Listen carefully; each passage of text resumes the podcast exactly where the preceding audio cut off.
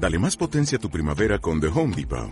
Obtén una potencia similar a la de la gasolina para podar, recortar y soplar con el sistema OnePlus de 18 voltios de Ryobi desde solo 89 dólares. Potencia para podar un tercio de un acre con una carga.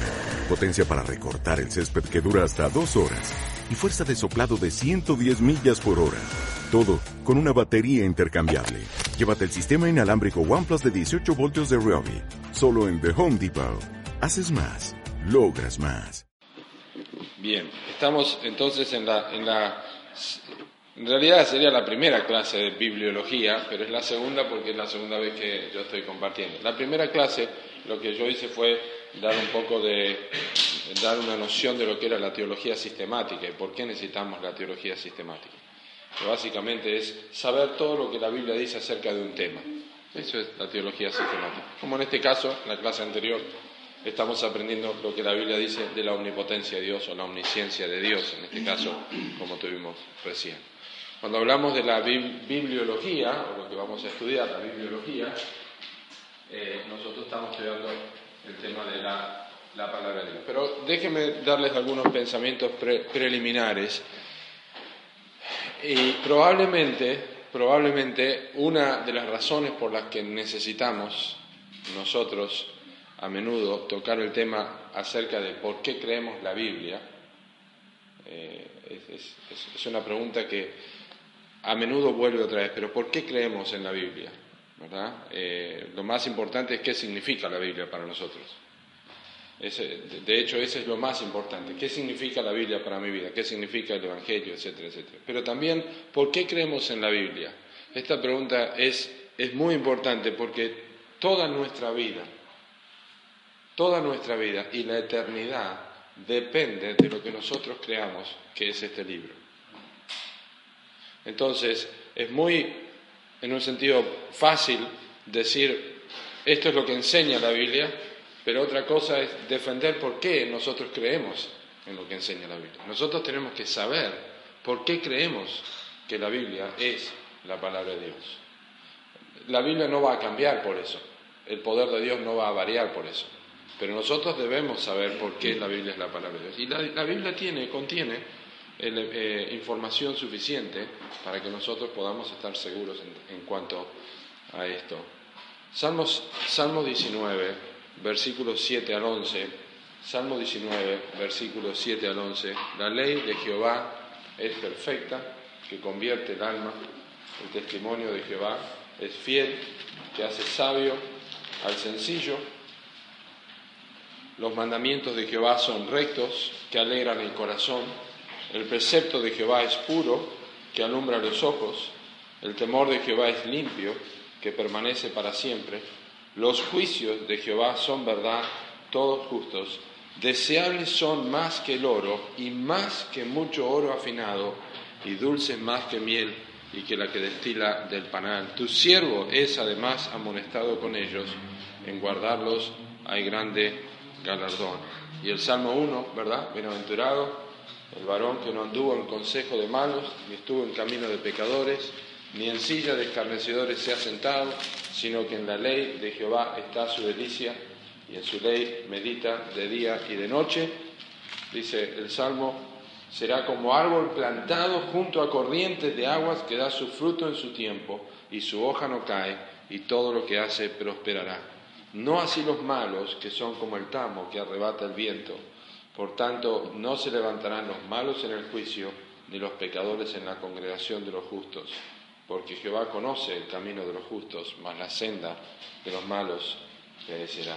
¿No es interesante que el libro, el capítulo más largo de los Salmos, es un capítulo que trata acerca de la palabra de Dios, y el libro más largo de la Biblia, los Salmos, comienza con una exhortación a escuchar, leer la palabra de Dios? Claro que sí, la palabra de Dios es importante. vamos a, en esta clase, en estas clases vamos a estar viendo o tratando de responder algunas preguntas como esta. ¿Por qué es importante lo que creemos en la Biblia? ¿Tenemos los libros correctos en la Biblia? Decimos sí, pero ¿cómo sabemos que tenemos los libros correctos? Por eso vamos a estudiar. Tenemos que saber por qué tenemos los libros correctos en la Biblia.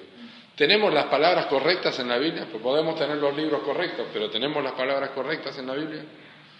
¿Qué es lo que la Biblia dice de sí misma? La misma Biblia, ¿qué dice de sí misma? ¿Cómo podemos justificar lo que la Biblia reclama ser por sí misma? ¿Cuál es la naturaleza de la inerrancia, sin error, infalibilidad, no falla, inspiración de la Biblia? ¿Qué significan esas cosas? ¿Qué significa que la Biblia no tiene error? ¿Que la Biblia no, no, no falla? ¿Qué significa que la Biblia es inspirada? ¿Qué es lo que significa todo eso? ¿Y cómo debemos manejar la Biblia nosotros? Esos son algunos de los temas que nosotros vamos a, ir viendo a medida que avanza el tiempo. Pero obviamente ahora quiero compartir con ustedes algunas cosas que son básicas y que son preliminares. Y me estoy refiriendo eh, a la Biblia como, como, palabra de Dios y usar alguna terminología. Nosotros encontramos... ¿Dónde la? Cuando leemos, tenemos la palabra Biblia, vamos a anotar la palabra Biblia y la palabra Biblia eh, viene obviamente de, un, vocablo griego, idioma que nosotros obviamente no, no hablamos, eh, pero es de el plural, el plural biblión, y miren lo que significa librito. Ustedes saben que esta, palabra está en la Biblia. Quiero que eh, eh, la palabra biblión está en la misma Biblia y ustedes me van a acompañar a, buscarla ahora. Pero la Biblia significa libro o libros. Sé que muchos han escuchado esto, pero de ahí viene la palabra biblioteca también. Pero la palabra biblión o libros aparece en la escritura. Por ejemplo, Lucas capítulo 4 Lucas capítulo 4 y versículo 19. Lucas, eh, perdón, 17. Lucas capítulo 4, versículo 17. Es el relato donde el Señor Jesucristo está en la sinagoga y tenemos este versículo. Lucas capítulo 4, versículo 17 y se le dio el libro del profeta Isaías, y habiendo abierto el libro, halló el lugar donde estaba escrito. Allí está la palabra biblión, ¿eh? la palabra biblión que nosotros traducimos como palabra Biblia. Otro pasaje es en Juan capítulo 20, Juan capítulo 20, versículo 30. Juan capítulo 20 y versículo 30. Ustedes pueden anotarlos y yo voy a ahorrar eh, tiempo con el pizarrón. Juan capítulo 20, versículo 30, es un pasaje conocido. Hizo además Jesús muchas señales en presencia de sus discípulos, las cuales no están escritas en este libro. Pero estas se han escrito para que creáis que Jesús es el Cristo, el Hijo de Dios. Hay, varios pasajes más, eh, Gálatas 3.10, eh, Juan 21, 25, 2 Timoteo 4, 7, Hebreos 9, 19, Apocalipsis 1, 11, 5, 1, hay varios versículos donde se usa la palabra biblión o la palabra Biblia. Luego tenemos otro título utilizado para cuando nos referimos a la, Biblia, y es uno conocido también, que es el término escritura. ¿Eh? La palabra escritura también del idioma griego, y ustedes van a recordar esta palabra, o van a imaginarse de dónde viene. Gramata. ¿Qué palabra nos parece? Gramática. Gramata significa simplemente escritos y se aplica incluso a las mismas letras. Las letras se pueden llamar gramata. ¿eh? Un pasaje para esto, Juan capítulo 5, versículo 47. Juan capítulo 5 y el versículo 47. Dice, Pero si no creéis a sus escritos, escritura, grámata, ¿cómo creeréis a mis palabras? A mis palabras. Bien, hay otro término, pero ahora lo vamos a desarrollar más, y es el más común, que es palabra de Dios. Entonces, son términos aplicados a la misma Biblia. ¿eh? Pero ahora vamos a, considerar, a considerar, esto. Em, el, tiempo que resta lo vamos a dedicar a entender un poquito el, uso, el uso de la palabra de Dios, que es el término más claro, porque la, palabra Biblia, como, nosotros la tenemos, no aparece en la, Biblia, sí en el griego. La palabra escritura también, pero es más general. Pero cuando hablamos de la palabra de Dios, nosotros decimos, voy a leer la palabra de Dios, o se predica la palabra de Dios, Puede que no entendamos todo lo que eso significa, aunque nos parezca que sí. Así que vamos a, ver algunas de estas cosas que son interesantes. La Biblia, o, cuando utiliza el término la palabra de Dios, básicamente se refiere a dos cosas. Una, el verbo de Dios. Verbo de Dios. Apocalipsis capítulo 19, me acompañan a este versículo, Apocalipsis capítulo 19 y el versículo 13.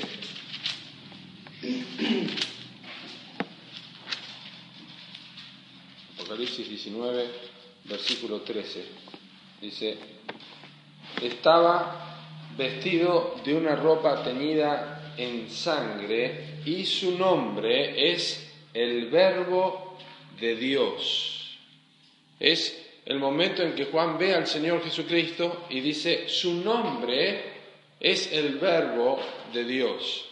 Es muy interesante, especialmente Juan, que escribió el Apocalipsis, escribió también el Evangelio de Juan. Este es un versículo muy bueno para usar también con los testigos de Jehová. Ellos rechazan la idea de que Jesucristo es Dios y han cambiado el pasaje de Juan capítulo 1, versículo 1. Pero es claro que está hablando del Hijo de Dios porque eh, en Juan 1.1 lo conocemos el versículo, en el principio era el verbo y el verbo era con Dios y el verbo era Dios. Luego en Juan 1.14 dice, y aquel verbo se, fue, se hizo carne y habitó entre nosotros. Entonces, el verbo de Dios es Jesucristo. ¿Por qué decimos que es importante que entendamos esto, porque son los únicos casos en la Biblia, Juan 19, eh, Apocalipsis 19, 14, Juan 1.1, Juan 1.14, son los únicos casos en la Biblia que se utiliza para referirse a Jesucristo como la palabra de Dios. Son los únicos casos que se utiliza la Biblia para referirse al Hijo de Dios como el verbo de Dios, como el verbo o como el verbo de Dios. Así que no es un uso común al que se le da. Las únicas veces que se utiliza el verbo de Dios se le aplica a la persona de Jesucristo. ¿Qué tiene que ver esto con la bibliología? Tiene, tiene mucho que ver. Indica que entre los miembros de la Trinidad, Dios Padre, Dios Hijo y Dios Espíritu Santo, el verbo, el Hijo, es el encargado o tiene el papel responsable de comunicarnos el carácter de Dios y expresarnos la voluntad de Dios. Esa es una de las formas que nosotros tenemos que recordar cuando se usa la palabra Dios. Una se refiere a Jesucristo y Él es quien comunica el carácter de Dios. Las únicas tres veces que se utiliza, quizá hay una mención, puede, que haya una mención en 1 Juan 1.1 que tenga que ver con esto, pero las poquitas veces que se utiliza, todas se refieren a Jesucristo. No, es parte de la Trinidad, Dios Padre, Dios Hijo y el Espíritu Santo, pero claramente indica que la segunda persona de la Trinidad es la encargada de comunicar o dar a conocer al Padre, dar a conocer cómo es expresarnos la voluntad de Dios. Bien, ahora, el otro término, aquí lo tenemos, palabra de Dios, cuando hablamos de, la, cuando hablamos de, la, de, lo que es la, la Biblia, es el verbo de Dios, es la palabra de Dios directamente. Pero ¿qué significa la palabra de Dios? Hay varias connotaciones en, toda la Biblia que tienen que ver con la palabra de Dios. Cuando decimos esto es palabra de Dios, voy a anotar aquí. La primera es que la Biblia llama la palabra de Dios a los decretos. Un decreto es una expresión de Dios, un mandato de Dios para crear algo. Por ejemplo, Génesis capítulo 1, versículo 1. ¿Qué dijo Dios? En el principio creó Dios los cielos y la tierra, la tierra estaba desordenada y vacía, y dijo Dios, hágase la luz, o sea la luz, depende de la versión. Dios incluso creó el mundo animal y dijo, creó, produzcan la tierra seres vivientes, animales, etcétera, etcétera, etcétera. Eh, por eso el Salmo 33, versículo 6, miren qué interesante, el Salmo 33, versículo 6,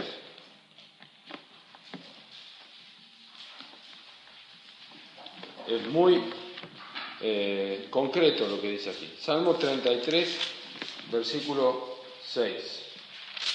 Dice, por la palabra de Dios fueron hechos los cielos y todo el ejército de ellos por el aliento de su boca.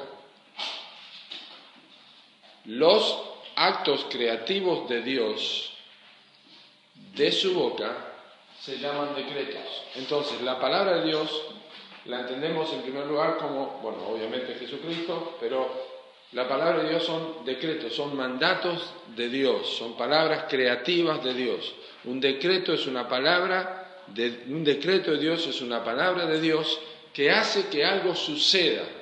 Recién Pablo habló de aquello que él sabe lo que va a suceder, por eso Dios mandó y fueron creados.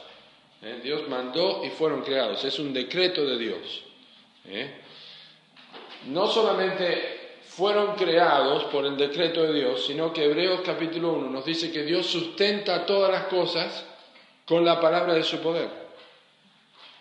Dios está decretando que nosotros estemos vivos ahora. Dios está decretando que la materia se mantenga unida con los átomos. Dios está decretando que los planetas sigan girando. Dios está decretando, Dios está mandando, porque su palabra no es como la nuestra. Qué bueno que, vino la enseñanza antes, ¿no? Dios es instantáneo en todo lo que hace. Dios es ilimitado en todo lo que hace. Entonces, Él continuamente está hablando. Él es la palabra. Y está obrando de esta forma. Esos son sus decretos, lo que creó y lo que mantiene Dios. Hebreos, 1, Hebreos capítulo 1, versículo 3. Entonces es importante que, entendamos esto. Cuando hablamos de la palabra de Dios, el verbo de Dios y también como un discurso. Cuando Dios dice algo, decreta en primer lugar. En segundo lugar, quiero que prestemos a otra cosa, prestemos atención a otra cosa, es la comunicación personal comunicación, voy a tener que hacer lo mismo que Pablo la próxima vez, especialmente con mi letra, comunicación personal.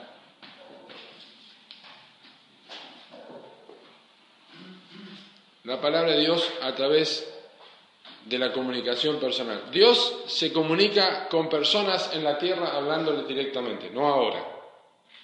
Por lo menos lo que nosotros creemos es que la Biblia ya está completa. No es que Dios no pueda hacerlo. Pero a, esto me estoy refiriendo. La comunicación personal. Por ejemplo, en Génesis capítulo 2, capítulo 3, capítulo 2, versículos 16 y 17, Dios dijo a Adán, de todos los árboles del huerto podéis comer. Eso es comunicación personal. Habló directamente con él, habló directamente con, con Eva, habló directamente con Moisés, le dio los diez mandamientos, oía a Dios hablando. Dios se comunica personalmente. La palabra de Dios es un decreto, pero también es la manera en que Dios se comunica. Dios habla directamente con una persona. En el bautismo de Jesús, el Nuevo Testamento, ¿qué pasó? Vino una voz del cielo, este es mi Hijo amado en el cual tengo complacencia. Se escuchaba la voz de Dios. Dios puede comunicarse personalmente, directamente pronunciar palabras de comunicación personal a individuos de manera clara que oigan que son palabras de Dios de verdad y están oyendo y tienen la autoridad divina y son completa y absolutamente dignas de confianza. Eso este, necesitamos recordarlo. Pero ¿cómo son estas palabras? Son palabras humanas. Cuando Dios habla, no usa un lenguaje que no podemos entender. Usa un lenguaje humano. Este es mi hijo amado. No comas de este árbol, no podés comer. Es un lenguaje eh, humano. Pero tiene autoridad divina igual. Son enteramente las palabras de Dios. Eh, no significa que, aunque el, idioma, eh, el lenguaje humano es imperfecto, esto no significa que Dios se comunique imperfectamente. Dios se comunica perfectamente. Dios se comunica personalmente. En tercer lugar, la tercera cosa para tener en cuenta es palabras, palabras pronunciadas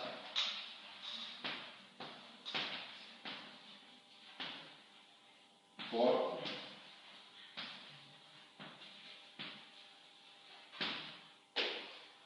qué feo en la, en la hoja escribo mejor palabras pronunciadas por labios humanos o por humanos palabras pronunciadas por seres humanos ¿Eh? frecuentemente Dios levanta personas para hablar los profetas, exactamente. ¿Eh? eh Deuteronomio 18, profeta en medio de ti te levantaré y tenías que oír. Si alguien no presta oído a las palabras de este profeta eh, que proclame mi nombre, Dios le va a pedir cuenta. ¿eh? Pero el profeta que se atreva a hablar en mi nombre y no, no es, fuera enviado, no le ha mandado decir algo, entonces va a morir. ¿eh? Quien habla en nombre de otros dioses también. Dios hizo una afirmación así a Moisés. Dios le hizo la misma afirmación a Jeremías. Le dijo, pondré mis palabras en tu boca. Vas a decir todo lo que yo te mande. Hay muchos pasajes de la Escritura, pero es básicamente para que tengan ustedes una, una idea. Dios castigaba severamente a las personas que hablaban en nombre de Él y no habían sido enviados. ¿Por qué? Porque una de las formas en que la palabra de Dios se comunica es a través de los labios humanos. No solamente a través de un decreto, cuando Dios mandó, sino a través, no solamente a través de comunicarse Él directamente con hombres como Adán y Eva, sino también a través de los labios de las personas. Y siempre estamos hablando de la palabra de Dios. Ya sea un decreto, ya sea que Dios habla con su boca, ya sea que Dios pone las palabras en la boca de una persona, estamos refiriéndonos a las palabras de Dios. Y la cuarta cosa, la cuarta cosa es voy a poner acá, cuatro, palabra en forma escrita. Palabra en forma escrita. Ahora, pastor. Ahora está escribiendo un poquito. Palabra en forma escrita. Ahora entiendo, claro, esto es lo que yo, para mí la palabra de Dios es lo que está escrito. Sí, también en forma escrita. Pero no solamente las palabras de Dios por decreto, la palabra de Dios a través de una comunicación personal de parte de Dios mismo hablando, pronunciada por seres humanos, pero también la palabra escrita. La primera manifestación de la palabra de Dios escrita, en forma escrita, ¿cuál fue? Los diez mandamientos. Allí está. Miren, en poco tiempo aprendimos, sí. En la creación, decreto de Dios, Dios habló. Después le habló a Daniel, ¿verdad? Después habló por Moisés. Y también habló en forma escrita. Y todo es la palabra de Dios. Pero tenemos que entender entonces, y obviamente el Señor Jesucristo, tenemos que entender cuando hablamos de la palabra de Dios, a qué nos estamos refiriendo. ¿Verdad? Eh, el contexto obviamente siempre nos ayuda a entender un poquito de esto. Pero es la primera, la primera este, narración de, Dios, o eh, palabra escrita de Dios es a través de las tablas de la, ley. ¿eh? Dice Deuteronomio 31, si me acompañan, los que quieren, Deuteronomio capítulo 31, y el versículo 9, Deuteronomio 31, 9, dice, y escribió Moisés esta ley y la dio a los sacerdotes, hijos de Leví, que llevaban el arca del pacto de Jehová, y a todos los ancianos de Israel. Y les mandó Moisés diciendo, a fin de cada siete años, en el año de la remisión, en la fiesta de los tabernáculos, cuando viniere todo Israel a presentarse delante de Jehová tu Dios en el lugar que él escogiere, leerás esta ley delante de todo Israel a oídos de ellos. Harás congregar al pueblo, varones y mujeres y niños y tus extranjeros que estuvieren en tus ciudades para que oigan y aprendan y teman a Jehová vuestro Dios y cuiden de cumplir todas las palabras de esta ley.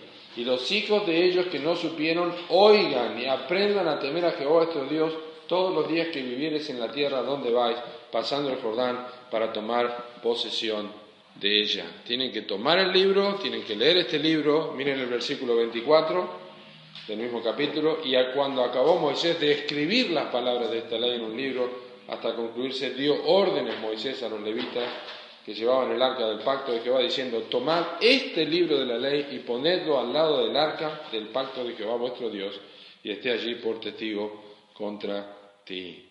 Luego hay obviamente más adiciones que Dios hizo a su palabra, el libro de Josué también es, este, tenía, que, tenía que grabarlo, eh, tenía que escribir todas las cosas que Dios había. Después vinieron los profetas, tuvieron que escribir también. En el, en el Nuevo Testamento, en el Nuevo Testamento Jesús promete a los discípulos que vendría el Espíritu Santo, inspiraría, ¿no? Sabemos lo que es la, la inspiración de la palabra de la palabra de Dios. El apóstol Pablo escribió, dijo, esto es mandato de Dios, no, o como mandato de Dios en 1 Corintios 14, hay, varios versículos. Bien, eh, para ir terminando, para ir terminando.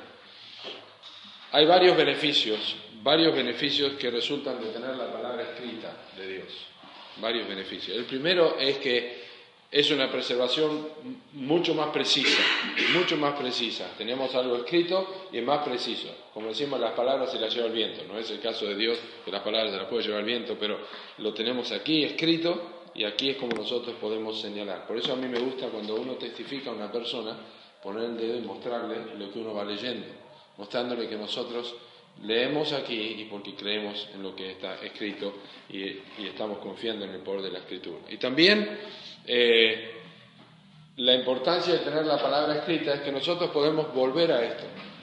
Eh, por eso leemos la Biblia y empezamos otra vez. Podemos referirnos otra vez. ¿Cómo decía este pasaje? ¿Cómo decía este versículo? Y también muchas más personas tienen la accesibilidad que si fuera solamente algo audible. ¿Cómo vamos a enfocar el estudio de la bibliología? Bueno, nos vamos a enfocar en el punto 4.